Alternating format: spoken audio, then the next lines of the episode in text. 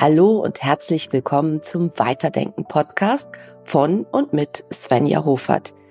Dieser Podcast ist für alle, die Lust haben, tiefer zu tauchen, weiter zu denken, neue Perspektiven zu bekommen und einfach mal was zu hören, was sie sonst nicht jeden Tag so hören.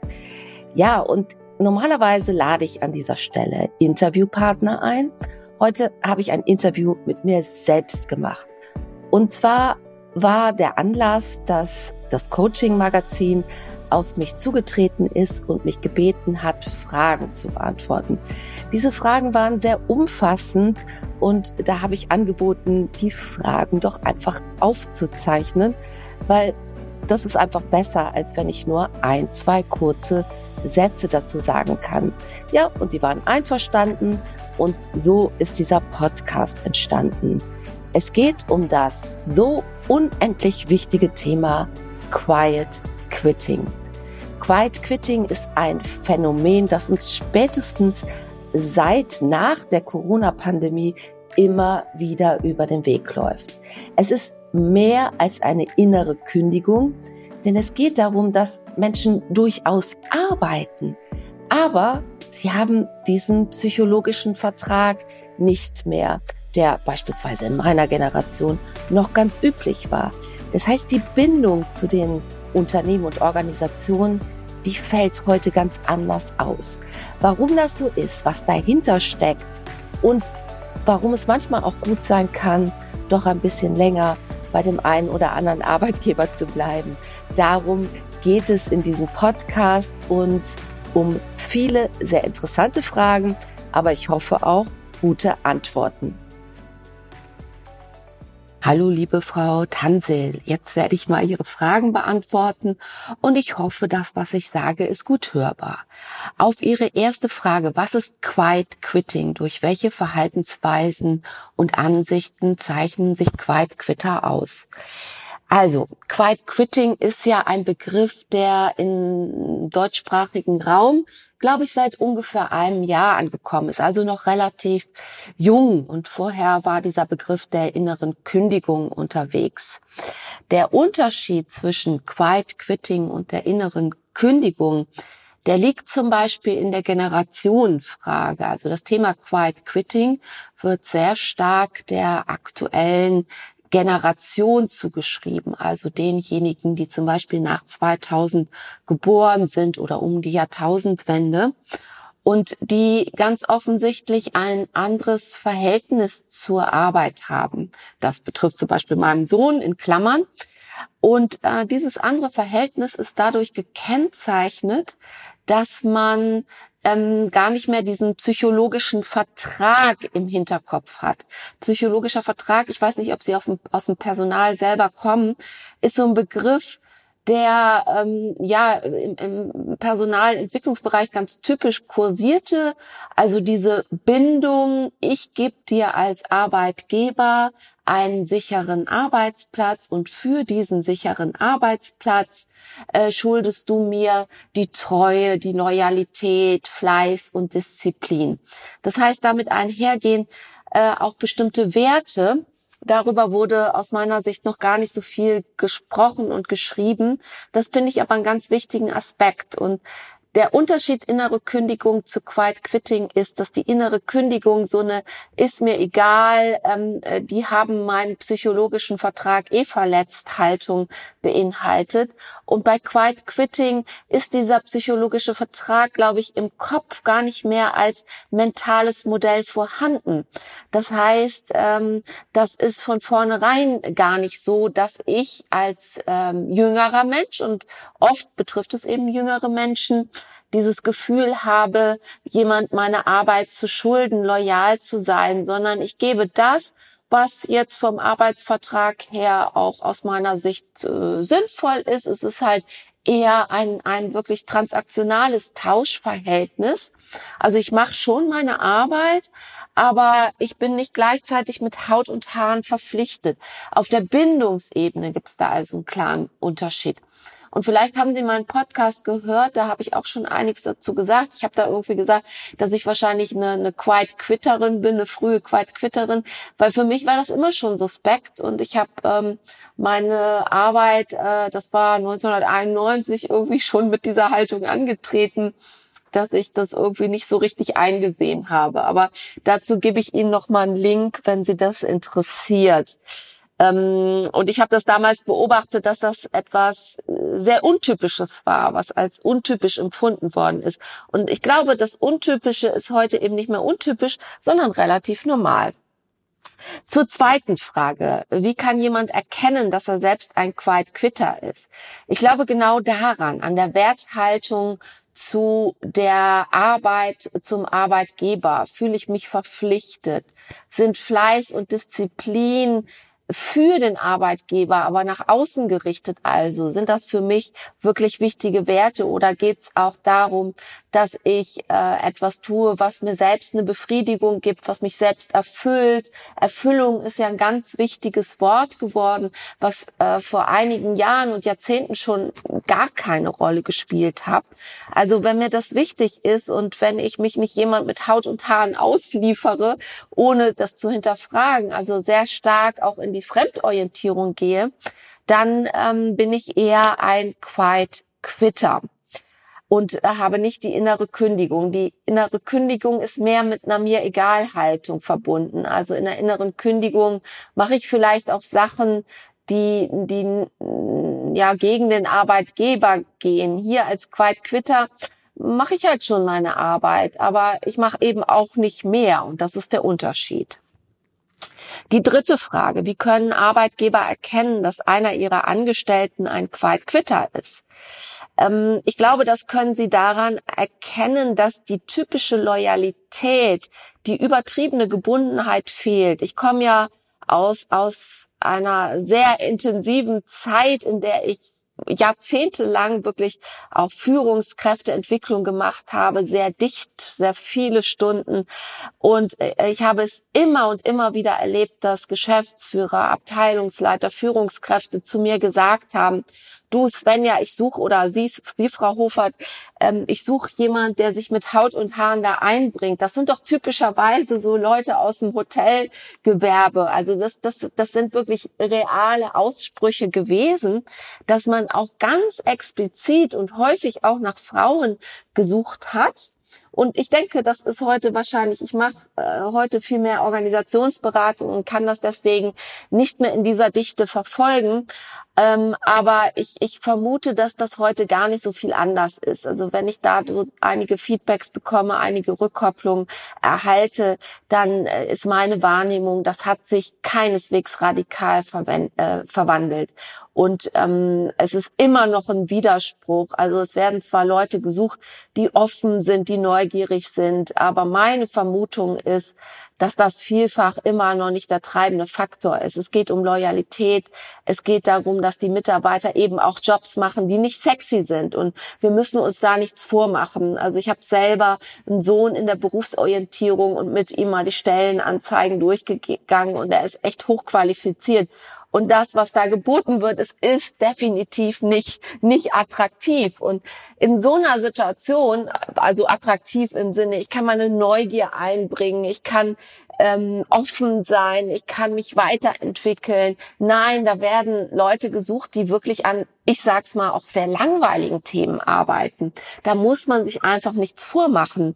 Und äh, da sind Organisationen in einem absoluten Grundkonflikt. Auf der einen Seite wissen, dass wir das in der Zukunft brauchen. Auf der anderen Seite ist auch völlig klar, dass die aktuellen Stellen das überhaupt noch gar nicht abbilden.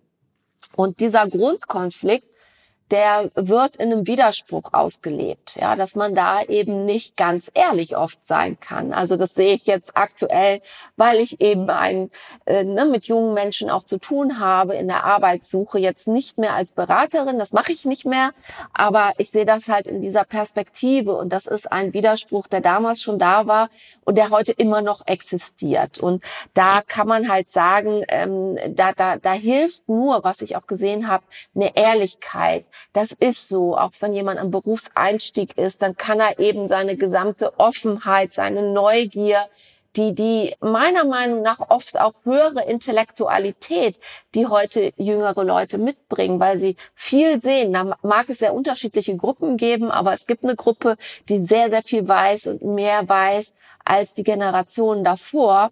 Und ähm, die können das gar nicht 100 Prozent in den Job einbringen. Das muss man sich einfach immer wieder vor Augen führen. Und mit diesem Widerspruch umzugehen, das ist, glaube ich, der Job der Führungskräfte. Die Frage, ähm, genau, wie, das war die dritte Frage, wie können Arbeitgeber erkennen, dass einer ihrer Angestellten ein Quiet Quitter ist? Die vierte Frage, welche Rahmenbedingungen auf der Arbeit können Quiet Quitting auslösen?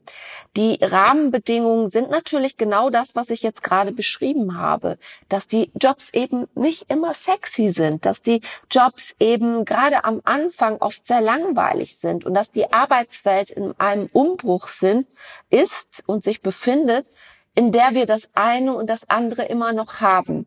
Und es gibt immer noch sehr ähm, eng nischige Jobs, in der wir Tätigkeiten haben, die, was weiß ich jetzt im Informatikbereich zum Beispiel mit SQL zu tun haben. Das lockt echt keinen hinterm Ofen hervor ähm, außer einer sehr speziellen Klientel.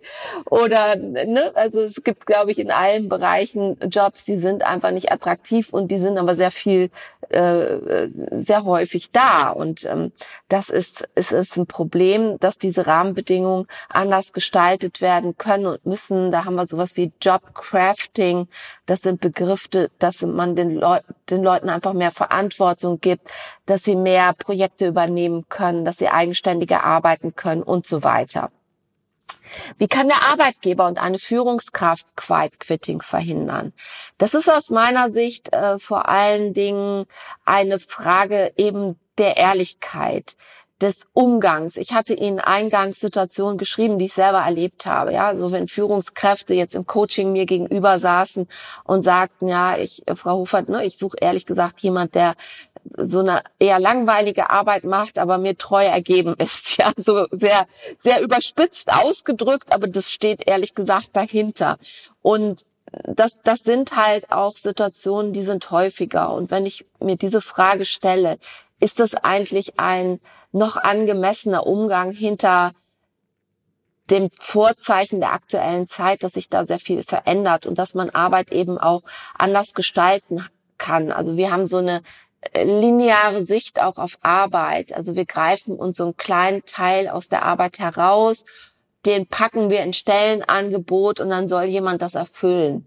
Und das finde ich ist eine veraltete Herangehensweise. Wir müssen viel mehr gucken, welche Talente, welche Stärken, welche Interessen bringen Leute mit und Menschen mit und was lässt sie auch wachsen. Dabei hilft aus meiner Sicht auch Wissen über Entwicklungsphasen, die die junge Menschen durchlaufen und was sie brauchen, um ihre Identität auch meiner Meinung nach auch fluider zu bilden, so dass sie mehr Veränderung auch zulässt. Und da ist diese lineare, additive Herangehensweise in der Gestaltung von, von Jobs, Jobsanzeigen, in äh, der Formierung von Stellen aus meiner Sicht nicht mehr zeitgemäß. Einige brechen das auf, die das aus, aufbrechen, das sind eher ähm, Firmen vielleicht auch im großstädtischen Milieu, das sind bestimmte eher fortschrittliche Firmen, die tendenziell eher in den sehr dynamischen Bereichen arbeiten, aber es ist eben immer noch nicht das Typische. Ja, also offener, ehrlicher Umgang. Wir sind im Umbruch und das, was wir heute an Stellen anbieten können, das ist eben nicht das, was es in Zukunft geben wird. Also typisch könnte man zum Beispiel in die Verwaltung gucken, wo ne, immer noch abgelegt werden muss. Und das ist für jemand, der ein Hochschulstudium hat, eine hohe Offenheit für neue Erfahrungen in den Big Five. Es ist eine Katastrophe. Ich habe so mit Leuten gesprochen.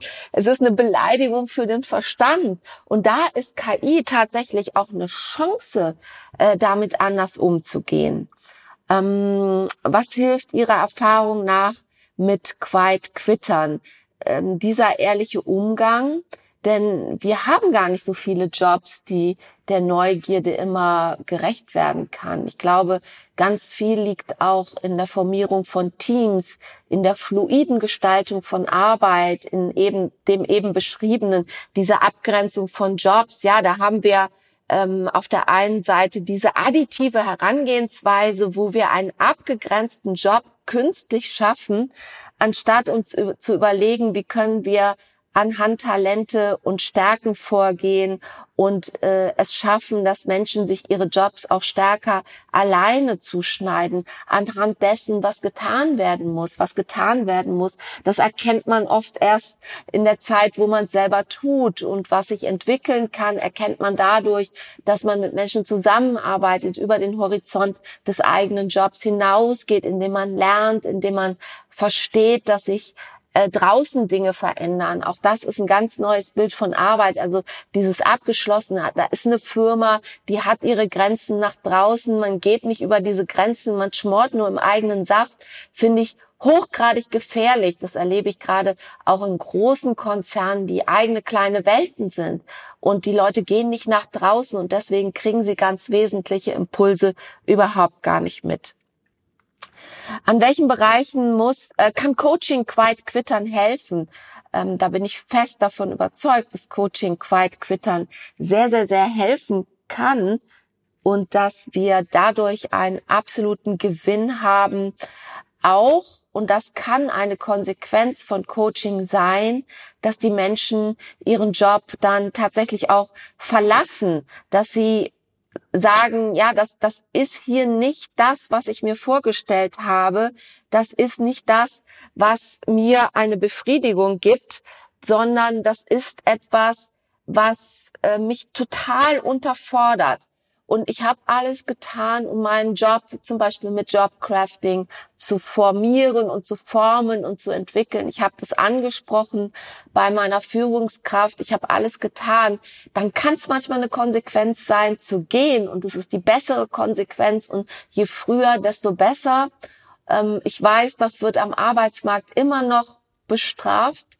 Aber gerade am Anfang ist es aus meiner Sicht unglaublich wichtig, dass Menschen eine positive Joberfahrung machen. Und wenn sie diese nicht machen können, dann hat das eine wahnsinnige Auswirkung auf ihr Selbstbild, auf ihre Identität und damit auch auf ihr Selbstwertgefühl. Ja, also wenn ich äh, Stärken habe, die ich nicht nutzen kann, wenn ich meine Offenheit runterfahren muss, dann hat das Auswirkungen auf mein Selbstwertgefühl, wenn ich mich Gruppennormen unterwerfen muss, die eher von mir verlangen, dass ich mich äh, abwärts dekliniere, dann hat das Auswirkungen. Aber ich sage auch umgekehrt, es gibt auch viele Menschen, die sich überfordern und die nicht verstehen, dass sie am Anfang sich viel mehr einsetzen müssen, dass es nicht nur Zuckerschlecken ist, dass es nicht nur schön ist, dass es auch äh, Feedback erfordert, dass ich auch mal kritisches Feedback bekomme. Das ist die Kehrseite der Medaille. Auch an der kann Coaching ansetzen und bewusst machen, dass uns das weiterhilft, unser Selbstbild zu entwickeln, um ein fluides Selbstbild zu bekommen, was sich immer wieder auch neu erfinden kann. Da finde ich das unglaublich wichtig und deswegen finde ich so wichtig, dass Coaches auch Erfahrung haben in ähm, solchen Ansätzen wie der Ich-Entwicklung, die uns nämlich sagt, es sind nicht nur die Big Five, die unglaublich wichtig sind und die uns viel sagen über Stärken von Menschen und auch Motive.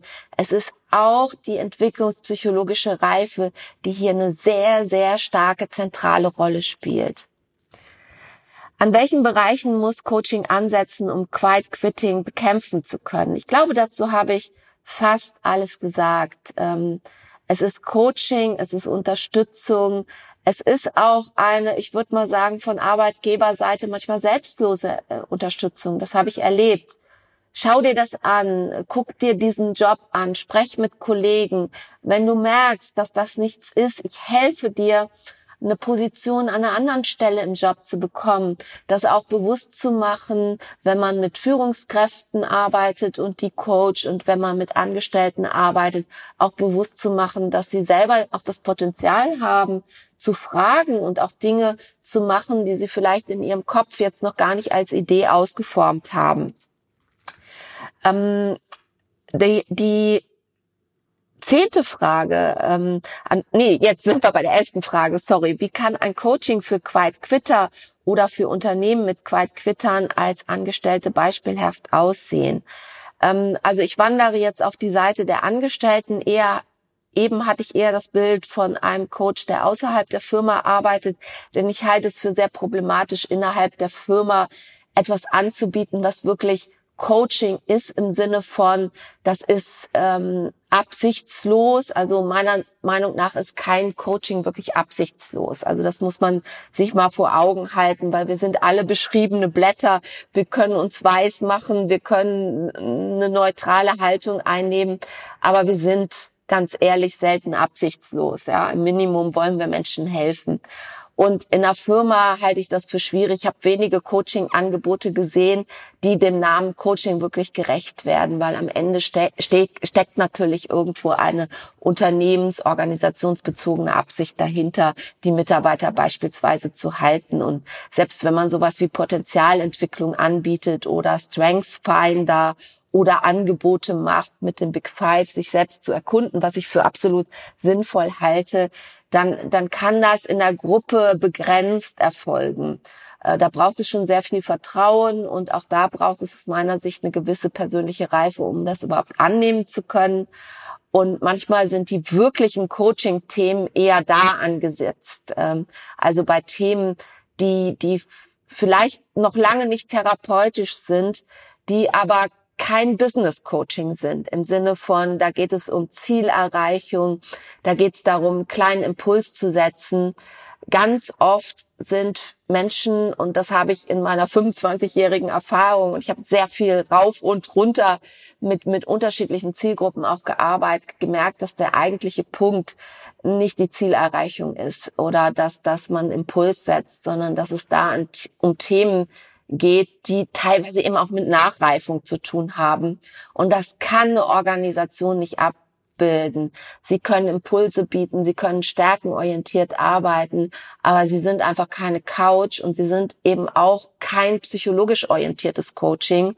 Und ich sage ganz bewusst, das ist nicht Therapie. Es gibt Themen, die sind am Grenz Bereich und manchmal kann es sinnvoll sein, in beruflichen Themen auch zusammen mit Psychotherapeuten zu arbeiten, weil diese, diese psychoorientiert, weil diese, sorry, nicht die anderen Themen, die beruflichen Themen oft gar nicht abbilden. Also ich habe das häufig erlebt, dass das super wertvoll sein kann, auch wenn es eine Zeit gab, wo man das eher ausgeschlossen hat. Also gesagt hat, ähm, wenn das eine Thema dran ist, dann kann nicht das andere Thema dran sein. Das sehe ich anders, weil ich erlebt habe, dass das sehr wertvoll sein kann, weil jemand, der den Arbeitsmarkt kennt, der weiß, wie Karriere funktioniert, der sich auskennt mit ähm, wirklich berufsbezogenen Themen, das ist nicht die gleiche Person, die eine Therapie macht meistens. Ähm, also da sehe ich eher eine Ergänzung und da sehe ich es kritisch, das in eine Organisation zu verlagern. Da sehe ich in der Organisation eher spezielle Themen. Ähm, ja, genau. Jetzt kommt die zwölfte Frage. Ist Quiet Quitting Ihrer Ansicht nach ein neues Phänomen oder besteht das Problem schon länger? ohne dass es bislang einen Begriff dafür gab. Ja, ich habe ja gesagt, äh, habe auf meinen Podcast verwiesen, dass es aus meiner Sicht da durchaus äh, Angebote gab, die die nicht Angebote, sorry, dass es da durchaus Ansätze gab, die darauf hingedeutet haben. Also ich habe es bei mir selber festgestellt und ich bin ähm, ganz garantiert nicht die einzige Person auf dieser Welt. Also ich habe schon mit einigen gesprochen, auch in meinem Jahrgang und ähm, älter und auch jünger, die ein ähnliches Empfinden hatten von von Sinnlosigkeit im Job. Also ich mache da was, ja, das ist schön, aber für was mache ich das eigentlich?